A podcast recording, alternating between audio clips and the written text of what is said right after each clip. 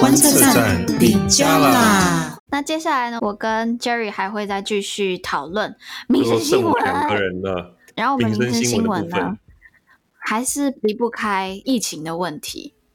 对，对就是美国仍然最大的民生议题依然是呃 BOM，然后呢依然是疫情，尤其是疫情真的是、嗯、啊。真的是，我已经不知道该怎么办，我们就只能一直叹气，我们就录一个三十分钟，我们就一直在叹气了，然后让我们头沮丧了。因为疫情又跟 BLM 绑在一起，因为 BLM 大家就会上街嘛，那上街就会让疫情扩散的更快。好，我讲一个，我觉得现在很夸张。现在就是因为美国本身就不是一个会戴口罩的文化，所以他们开始戴口罩之后，你知道他没有办法一下子有很快速的成效的时候，像亚洲马上看到那个就是那个曲线成长的那个曲线就立刻降下来了，没有看到它马上下降，他们就觉得哼，口罩真的根本没有用。但其实口罩有用，你只要戴久一点，你就会发现它真的有用。口罩有效的这一件事情，现在已经是不管是 WHO，我们当然台湾人早都知道了。美国的 CDC 越来越多研究报告都已经很明确告诉大家，戴口罩就是有效的，主要是防那些有生病的人，因为你的病就是从从的嘴巴出去嘛。口罩会有效的很大的一部分的原因是。把那些生病的人，或是他生病了，但是他现在目前没有外显的症状，嗯，把他们的口鼻给堵住，你知道吗？对对对，防止它喷出来嘛。然后这个其实是口罩的最大一个功效，因为现在我们都知道，现在 COVID nineteen 它其实是会有无症状感染的状况，所以就是你可能没有任何症状，可是你你中标了，所以谁知道你有没有中标？那最好的方法就是大家都戴口罩。嗯对啊，但是我觉得美国因为他们本身就没有这个文化，他们觉得这是一个附加要做的事情。当他们就觉得这么麻烦，然后又没有看到马上的呃成效，他马上就觉得口罩绝对是没有用的。所以现在就有一派人呢，就是支持口罩有用，然后另外一派的人就是说口罩没有用。所以我今天呼吁，虽然大家听到这个已经来不及了，但是呼吁 Jerry 今天不要出门，因为你在如果大家去看。Instagram 的话会有个 hashtag 叫做 No Mask Day，没有口罩日。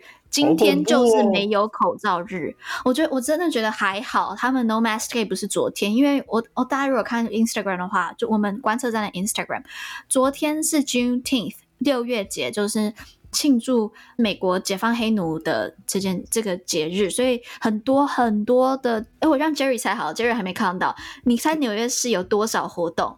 昨天六月节光一天多少场吗？多少场？多少场活动？十场。那、no, 平常就十场。二十场。你小看纽纽约，纽约人一百。一百场。九十一场。我靠！光昨天一天哦，在纽约就有九十一场的活动，所以有很多很多大家都聚集集会。幸好我昨天有去，幸好大家都有戴口罩，然后幸好昨天不是 No Mask Day。如果我们昨天是 No Mask Day，我觉得这个疫情就疯掉了。我觉得今天这个就是他说六月二十号叫做 No Mask Day，对不对？我觉得应该改成就叫做国际达尔文日，达尔文主义，就是物竞天择，就是。他们都上街了，或者是国定杀戮日，我觉得好恐怖！我觉得大家都不戴口罩上街这样子吗？有点恐怖。但是我觉得可以稍微提一下那个你刚刚说六月节 Juneteenth，因为它跟我身处的德州非常有关系。因为大家知道以前有北方州跟我这个有空以后再补历史好了。但是大家知道北北方州跟南方州嘛，然后就是因为南方那时候是主要是蓄奴州，然后后来呢就发生了冲突，就引发了。呃，内战嘛，就是美国的内战。然后后来内战结束之后呢，Confederate 他们就是呃南方的蓄奴州，他们就就输了。然后呢，他们就要破除这个呃蓄奴的习惯。然后呢，德州当时就是最后一个 Union 的将军来到这边，然后解放这边的黑奴。就是说，刚才讲，刚才 Jerry 讲的 Confederate 就是南方的联军，Union 就是北方的援军。那北方就是林肯，然后赢的那那一方。好，请继续。对，然后呢，所以那时候他就来到德州，然后呢，德州的 Galveston 就是我们的一个靠海边的城市，然后呢，去解放所有整个德州的黑奴。然后那时候他来的时候，其实我看到一个蛮有趣的知识是说，德州的黑奴人数其实是超级多的。然后后来也就是说，为什么会这样子，才发现是因为那时候在打仗嘛，对不对？然后很多州就渐渐的，后来就是输了之后呢，他们就渐渐他们都不能蓄奴了嘛。然后他们的那些 master 那些主人们就把奴隶都送到德州，因为那时候德州还可以蓄奴，就是有点像是，就可以知道当时的那些人其实真的是被那些奴隶真的是有点被当成一个物品的感觉，就把他送到那边去存放，就就想说，万一如果他们有有朝一日还可以把他们领回来，但是没有想到，结果最后连德州都结束了，就是蓄奴的这个这件事情，然后才发现哇，居然德州聚集了这么多的黑奴，然后都是从别的各州这样子在那边寄放的。对，然后德州也是第一个开始把六月节定为一个呃假日的一个地的州。Oh. 然后呢，其实这对黑人来说，这就是他们的独立日。你知道美国的国庆是 July Fourth，Fourth July，就是对，这是美国的独立日。但是对黑人来说，其实六月节才是他们的独立日。我可以分享给大家一个。《纽约时报》的 Podcast，他就有讲到 Juneteenth，他找到了哈佛的一个研究黑人史的女教授。他说，当天其实 Juneteenth 就是一个一般的日子，我们大家所有人就是去到棉花厂里面，我们去到呃糖厂里面去做工。之后突然听到消息说我们被解放了，所有人都想说那是什么意思？就 是哇靠，什么是自由？所以什么？所以所以一直我现在要干嘛？我突然，是他们无法理解这个概念。对，他讲到那个一点的时候，我就发现原来自由是一个没有体验过自由的人真的不知道什么是自由，所以我自己突然就心揪了一下。我觉得很推荐大家去听那个 podcast，他讲了很多。但我这段时间我有做很多的反思，就是因为整个 Juneteenth 嘛，大家就开始在讲呃黑人在美国的历史，然后还有黑人对美国。建国的贡献，就大家也可以去看范琪斐的《寰宇漫游》，他们有讲到这段历史，讲的我觉得非常好，就是整理的不错，呃，整理的很好。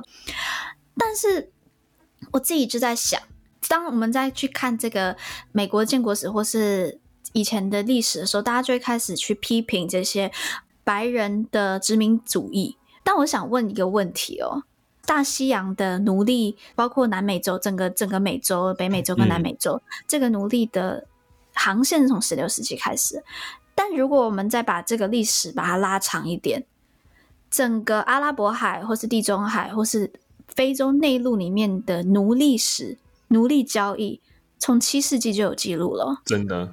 而且在非洲大陆里面，也一直以来都有奴隶交易的这个这个事情发生。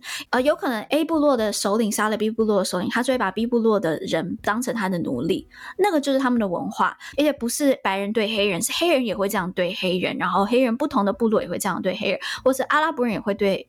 啊，黑人或者黑人也会这样对阿拉伯人，就连在中国里面也有奴隶啊，呃，也是也是中国人对中国人，所以我觉得重新看这个白人历史的时候，或者是殖民历史的时候，大家很多人会去骂说白人你怎么可以这样欺负黑人？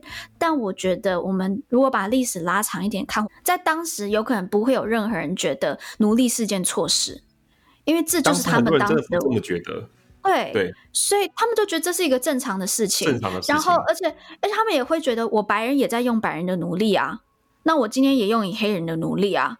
所以就是你，因为你在卖嘛，你在卖这个奴隶，嗯，那你就卖给我啊。所以我觉得今天是我们在这个比较进步的价值观里面，我们知道人权的重要性之后，并不是白人很坏，白人对黑人奴隶，我们要。对白人谴责，而是人类已经进步了。我们人类要追求更好的价值观，我们人类要反奴隶的制度，就是不要把它就是缩减成就是一个单纯的就是黑人跟白人之间这样子两个种族的对立。它其实是一个整体的体制，然后我们整个社会、嗯、全世界这个整个社会都在进步当中。我们要检讨是这个奴隶制度。你刚刚其实讲到的很好，就是说黑人跟黑人之间也会这样。其实当时很多从非洲进口过来的，来到美洲的奴隶，当地的人口贩子就是黑人，就是他们自己卖自己的同胞过来的。对对，对。然后呢，其实你刚刚也讲到，其实很多不是说白人都当时都是非常有钱，因为其实奴隶也很贵，所以你也看到那种很穷的白人农夫也有，就是他买不起奴隶。然后你刚刚讲到，就是其实当时的社会环境跟现在真的非常不一样，当时的投票权。其实你知道，美国我们不是常常提到众议院跟参议院嘛？然后众议院就是按照每一州的人口去配票，就配你有几个众议员，就是你那一周的人越多，众议员的人数就越多。然后当时呢，因为呃南北方南北方州都是那种大城市，人口比较密集，嗯嗯嗯、所以他们其实他们的众议院的众议员的配额就比较多。那南方州会觉得不平衡。那当时呢，就是这个有写在宪法里面，其实很很有趣，但是后来被改掉了。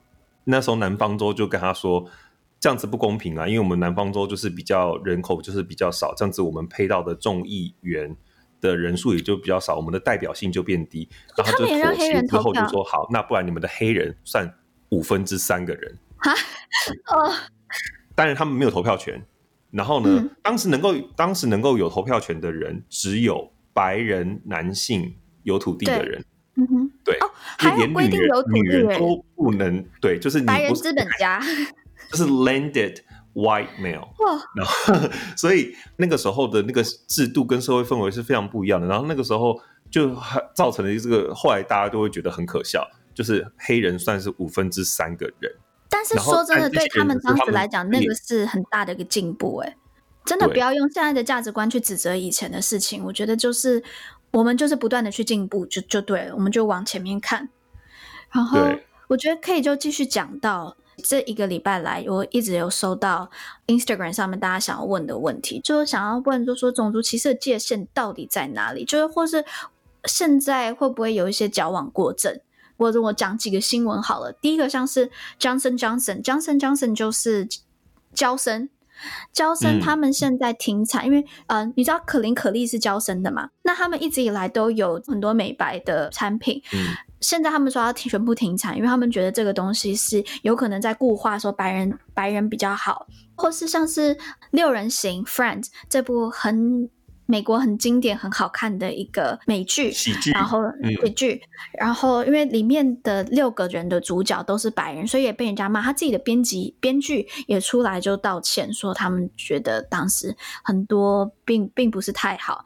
然后还有贵格，贵格也也也出问题了，就是 Aunt Jemima 是 那个 Serif，就是。糖糖糖糖浆，枫糖浆，就如果你到美对，Aunt Jemima 是贵格底下的牌子，然后 Aunt Jemima 它的的 logo 就是一个黑人的阿姨。黑人的就是 auntie 大神，黑人大婶啊，对，黑人的大神，然后也就笑笑的。那其实他这个商标改过很多次，以前也有一些争议。譬如说，他之后就加了一些，譬如说帮他加个耳环啊，或是帮他加个就是笑容再弯一点那类的，就是他们以前都有这些。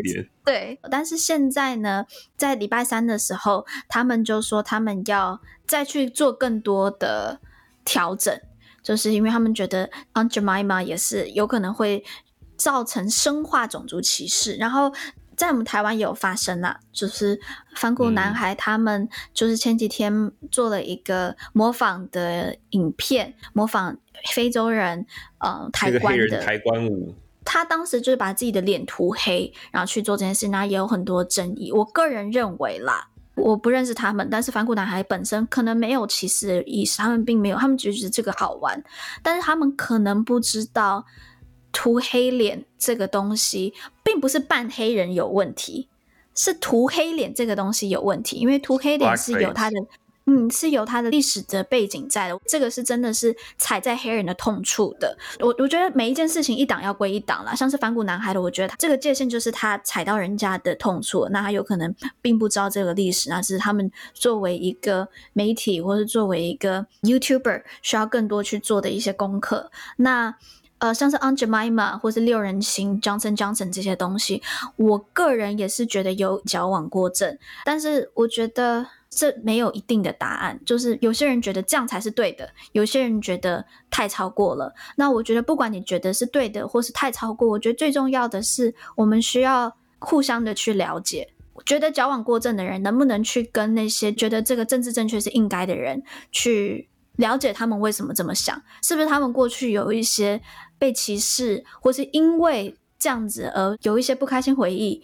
是不是可以有更多的沟通，然后去了解？我觉得这是比较重要。然后我觉得一个运动，它到一段时间都会有一点就是极化的现象啦。我觉得之后还会再回来，但是在极化的这个过程当中，我觉得大家也可以去思考，有可能真的。有很多的歧视是冥冥之中我们自己都不知道的，我觉得也是我们反思的机会。嗯，我觉得透过这个事件，其实过去这几周我们都讨论嘛，我觉得就是大家还是要去告诉自己，就是很多事情其实是可以分开思考的。譬如说像 Johnson 这个娇生他们把这种美白的产品下架这些东西，或者六人行道歉，就觉得哦，这这太过分了。你看 BLM 就是这么的过分，然后就直接 dismiss 这整个活动。那我觉得这也太超过了。就是我的意思是说，嗯嗯，有一些是他们自己厂牌，他们可能就是过度反应，但是这都无关乎这整起运动他们的精神跟主轴，跟他们想要，就是你懂我意思吗？就是这些东西都是真的，都是存在的这种系统性的偏见。跟他们长期以来受到的不平等待遇，就是你不会因为说，因为发生这些周边的事件，然后你就去说，那你整个运动都是不合理的。嗯，那我看到很多讨论就是会卡在那一点，嗯、那我会觉得你可以不同意这些厂牌的做法，可是这也不代表说你就要整个 dismiss 这这整个运动，就是这两件事情是呃可以分开去思考跟讨论的。的我觉得大家都很想要赶快下一个标，就是说这件事情到底是对或错。我要支持，或是我不支持，然后就会卡在最末端、最枝微末节、最表面的那一层。那我觉得这样子的讨论风气不好。太快下定论啊！就是大家好像都想要有个答案，但很多东西不会有答案。它是一个追求的过程，它是一个往更好的方向走，它不会有一天有答案的。就是那个是要大家不断的在讨论的东西。而，而我们要做的事情是，我们要去正视这是一个问题。但是我们到底知不知道有没有答案？可能我们需要一起努力去，就是去改善它。嗯，但是我们不能因此就说哦，没有这个问题，这个问题从来不存在过。对对对，所以像譬如说，呃，像《傲慢与偏见》也是一样啊，它里面就是有有一些画面就是有蓄奴的嘛。然后后来也有人说，哦，你这个电影是不是要下架？后来他们决定是说，他们不下架，他们就留在那边，因为他们的初衷是说。这个我们的确后来承认，这一部电影里面它有偏见的内容存在，但是我们选择保留它的原因，是因为我们不想抹去这件事情。我们要承认我们过去就是错的。对，我觉得，我觉得这是转型正义很重要的一个东西。我觉得，当我们面对到我们过去人类历史上面没有那么好，没有做错事情的时候，我觉得我们要做的事情不是说没有这件事情发生，而是我们拥抱这一个错误。我觉得就像是。德国在面对他们自己二战的历史，他们错大，他们错的可深的，但他们却把这个这件事情成为他们现在的动力，告诉人家说：我们认错了，我们会不断记住，我们不会再去犯错，然后我们会成为这个世界上追求人权的重要的推力。我觉得这个才是对社会好的。转型正义的最终的目的是让社会和解，让社会继续前进。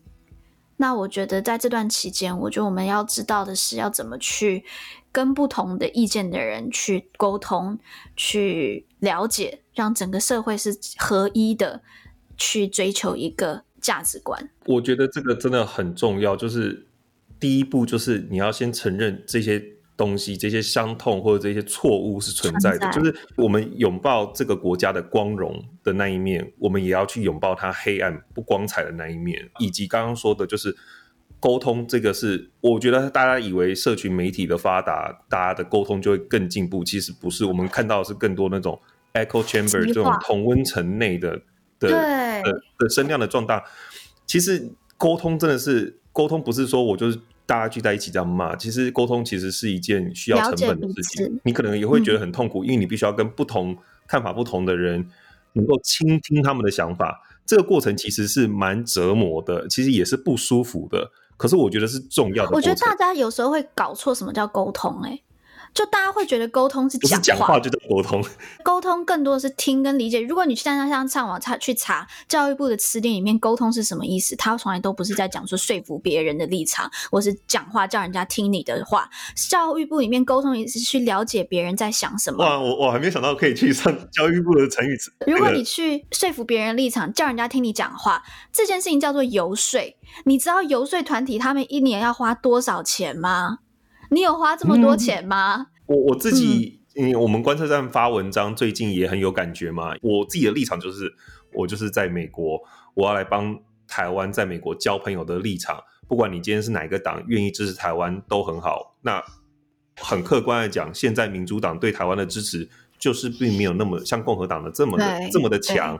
就是我看到很多人的态度是，就开始骂他们，就是说为什么你们不支持台湾？可是我要想要说的是，你骂他们不会把他们骂成你的支持者，这个是最基本的道理。所以我才说我们要沟通，没有人会被骂到就是你骂我骂的太惨了，然后我最后就变成你的支持者，这个人有病吗？所以我会发现很多人的留言啊，或者在网络上这种跟别人别人讨论的方式，这些都不是沟通，诶，他们就只是宣泄自己的情绪，或宣泄自己的看法，或是希望你去接受他的看法，如此而已。那这样子的话，其实到最后完全不会有任何进展。生气的更生气，然后呢，生气完以后跑回到自己的同温层取暖，然后同温层越来越壮大，然后刻板印象越来越深，然后就永远再也没有对话可能。但但其实我自己觉得这个有可能是我我自己是媒体出身的，就是念念新闻系的，在沟通上面，我觉得媒体要扮演很重要的角色，因为我自己是看到在社群媒体还有媒体越来越极化的现象的时候，整个光谱里面中间的人是越来越少。我自己对媒体的要求是，媒体它除了报道事情的这个责任以外，它还有一个很重要的责任是化解社会冲突。我现在有点难过啦，就是看到不管是 CNN 美国或者台湾的 CNN 或是 Fox News，我很难过的是，他们都没有在找跟自己意见不同的人上节目，嗯，但是 BBC 有。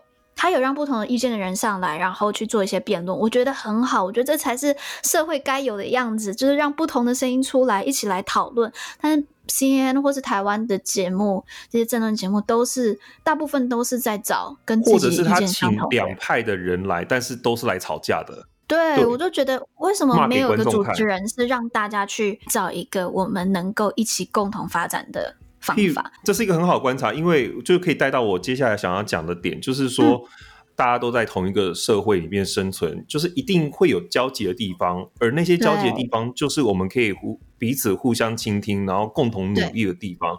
譬如说，我们就哎。诶看我带回来 BOM，没有，就是我自己个人认为，其实一个比较中间的所谓就是可以有交集的这个诉求，应该就是改革警察系统。因为就像我们之前有提过的数据，被警察杀死是美国青少年主要死因之一。不管你是哪一个人种哦，不管你是黑人或是白人，都是一样的哦。对，这很明显就是有一个问题存在，然后这个东西也是不分种族的。那我觉得这个就是可以大家一起来共同努力的。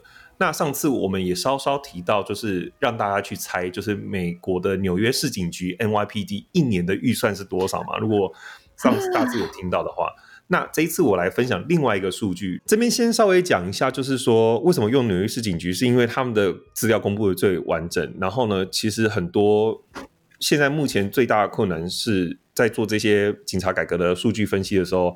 都会面临到资料缺少的问题，因为现在所有的资料，他们就算想，现在中央的确有，就联邦层级想要做一个 database，但是呢，数据其实还是很少，因为都必须要仰赖警局主动提供。但是以现在以纽约市警局的资料来看的话，在二零一八年，民众去告纽约市警局侵权，然后最后纽约市警局必须给赔给当事人的金额，在二零一八年是。两亿三千七百四十万美金，二零一九年是两亿两千万美金，都是美金。然后就是纽约市警局，纽约市一个城市，而且你要去知道哦，要告警察有多难，对不对？就是可以去参考那个呃，是他都告成的，这都是告成的，对。所以你会知道，那个实际上这个侵权的行为可能比我们看到的更多更多。你今天把它当成一个公司来看，然后纽约市警局是你公司的一个部门，它一年的预预算六十亿美金，然后其中的两亿两千万都花在赔偿诉讼上面，你不会觉得这个部门非常有问题吗？而且这些都是纳税钱呢。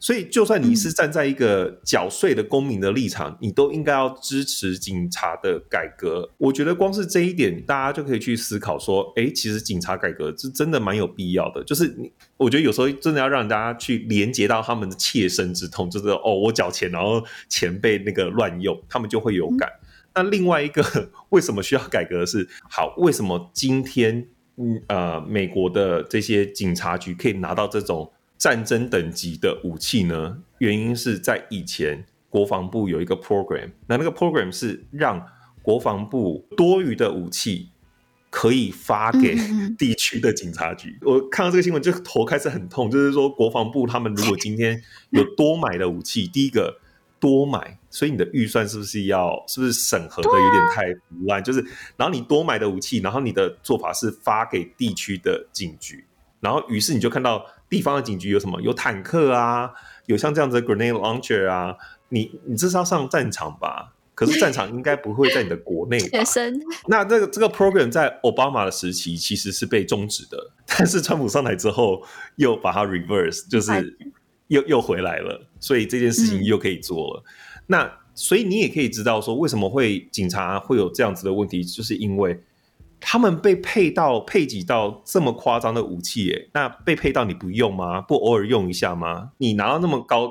那么破坏力强的武器，是不是你就是间接的造成无辜伤亡的几率就更高了？嗯、对对啊，然后所以我觉得这个其实是大家可以去思考的。然后其实这一在上个礼拜之后，又有很多跟警察暴力相关的事情发生，然后包括一个是在 Atlanta，就是亚特兰大一个发生一个那个我不多讲，但基本上就是警察去，他其实是一个醉汉。他甚至还讲抢了警察的 taser，就是那种电击电击枪，那他就是跑给警察追啊什么什么的。但是，所以有些人会觉得说啊，他就是该死。就是我我我不想强调个案，但是你要知道，很多警察就像我们之前讲的那种呃 homeless 也好，或是有精神官能症，就是精神状态不稳定的案子，或是酒醉的案子，全部都叫警察，然后警察就带着枪。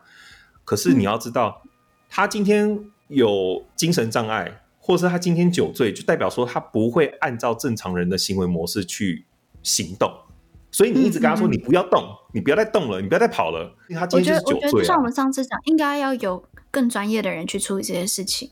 对，那很多警察其实没有受到很专业的训练，嗯、然后加上你手边就是有枪，然后呢，他又可能一时情绪起来，我能够理解那个情绪，嗯、就是哦，你居然还跑给我追，还抢我的 taser，可能就抢我 taser，那我就就给你死啊！如果你看其他的案子一起 combine 来看的话，你会发现其实警察对于这方面的训练其实是有待加强的，或者是或者是说这样子的 case 其实更应该要交由有能力处理这种醉汉啊，或是精神状态不稳定的人来处理这样的 case，而不是派警察去，然后都只想用武力解决。我也能够理解警察当时的情绪跟反应。嗯，嗯，嗯。对，所以我才觉得这是一个制度性的问题，因为我觉得警察其实某种程度上也是受害者。同意。好，我们今天讲的真的、真的、真的很多，然后我觉得我们最后可以再讲一个啦，这也是方宇给我们算是一个小结语，就是说很多人到目前为止看 Black Lives Matter 的这个运动的时候。很多人就说：“那其他人的命都不重要吗？”我看到的讨论是，很多人第一时间会觉得被冒犯。我觉得你这这真的是不需要的情绪反应，因为他们并没有针对你，嗯、他并没有说你的命不重要。嗯，所以你不需要把别人的主轴当成对你的批判。其实今天真的没有人在讲你。嗯、那这个一个很好的例子就是说，如果你今天看到一群人上街去 protest，去说我们要保护亚马逊的雨林的时候，你会在那边。跟他闹说，那你为什么不保护高山森林？你觉得高山森林不重要吗？那为什么不去做这件事？就是这个在英文里面就叫做 What about isn't？就是他们这些人就会跟你讲，那 What about 这个？那那么这个呢？好像在转移焦点吗？还是你是？我觉得这是这是转移焦点。有些人就会觉得说，哦，那亚洲人也被歧视啊，那我们怎么办？OK，很好，你去上街啊，或者或者是你发起另外一个运动啊，你可以去发起一个你自己的运动啊，就是。他他今天发起这个运动，他并没有要批评你的意思啊，他在争取他的权益啊。然后他在争取他的权益的时候，你不代表你不能争取啊。那我的权益怎么办？我的权益谁要来帮我争取？完全不合逻辑。没有人阻止你，你懂我意思吗？所以最后真的就是呼吁大家，呃，不要用这样的心态去看。我真的，我遇到这种，我也我也不知道该怎么办了，我也不知道说什么。好啊，就帮这我们听众也帮我们去传达这件事情，好不好？我们绝对不是说其他人的命不是命，大家的命都是命，我们的价值观就是人权发展，我们就是往这个方向走。过去做错的事情，或我们现在做错的事情，我们都需要去改变。那我们要做的事情就是认清哪些问题，然后一个一个去做改变。希望听过我们这几周讨论之后，可以有一些不同的角度去看这些事情。嗯、好了，我们今天真的讲超多，超多，嗯、大家真的要认真的分享。对，认真分享。哎，我要跟大家讲一件最后的好消息。听到最后，真的就有好消息，就是呢，我们在 Instagram 上面会告诉大家，我们之后会有个抽奖活动，就是我亲自去活动现场的时候买的一些纪念品抽奖，是支持这个运动现场的一些义卖的纪念品，对不对？对，嗯，所以大家想要拿到第一手有纽约风情的抗议纪念品，对。就赶快追踪我们的 Instagram，然后可以来抽奖。好，那然后记得订阅 YouTube 的频道。对，还有还有还有最重要的那个哦，对对对，然后对，然后因为大家知道，对我们就是真的是小，也应该是无本经营，根本不是小本经营，我们就无本经营。所以如果大家觉得想要给我们支持跟鼓励的话，其实我们现在在那个呃贝壳放大，我们都有一个集资的连结，然后欢迎大家就是你知道，就是一点点的。每个月的咖啡钱啊，就是一点点这样子来赞赞助支持我们，我们那我们就可以继续把这个 podcast 做下去。不然随时很有可能都是最后一集了。你 太威胁人家啊！直接打悲情牌，就是嗯，我们不知道会不会有下一集。好，就请大家多多支持我们，然后也来追踪我们的 Instagram，也可以来告诉我们你希望听我们讲些什么东西。我们不一定都会讲，有时候我们也会要去做一些查资料，但是我们都会去参做参考，我们都会回应。那就谢谢大家听到这么久，那我们就下礼拜见喽，拜拜，拜拜。